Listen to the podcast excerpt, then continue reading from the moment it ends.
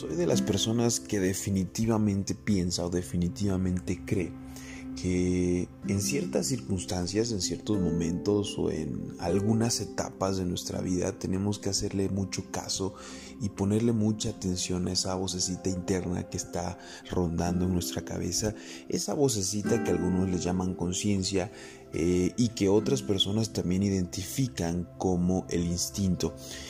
Yo creo que cuando nosotros le ponemos prioridad y cuando nosotros creemos que nos está diciendo algo que puede ser cierto y que puede modificar nuestra actitud frente a las cosas que nos pasan o incluso que nos puede llevar a tomar mejores decisiones, hay que escucharla. Eh, las personas a veces no les gusta escuchar esa voz interna porque piensan que está de la mano eh, con las emociones y que no es nada racional, pero no sabemos a veces cuáles pueden ser las consecuencias de escucharla eh, de vez en cuando.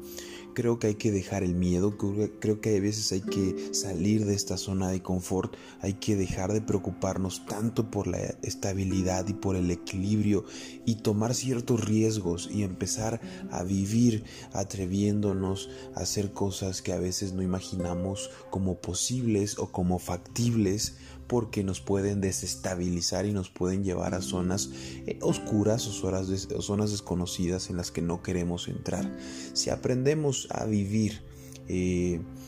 auto reconociéndonos las cosas que, que, podemos hacer y empezando a darle más fuerza a esa voz interna, quizás eh, podamos descubrir cosas nuevas de nosotros mismos en todo momento y ser capaces de adaptarnos a cualquier situación que se nos presente.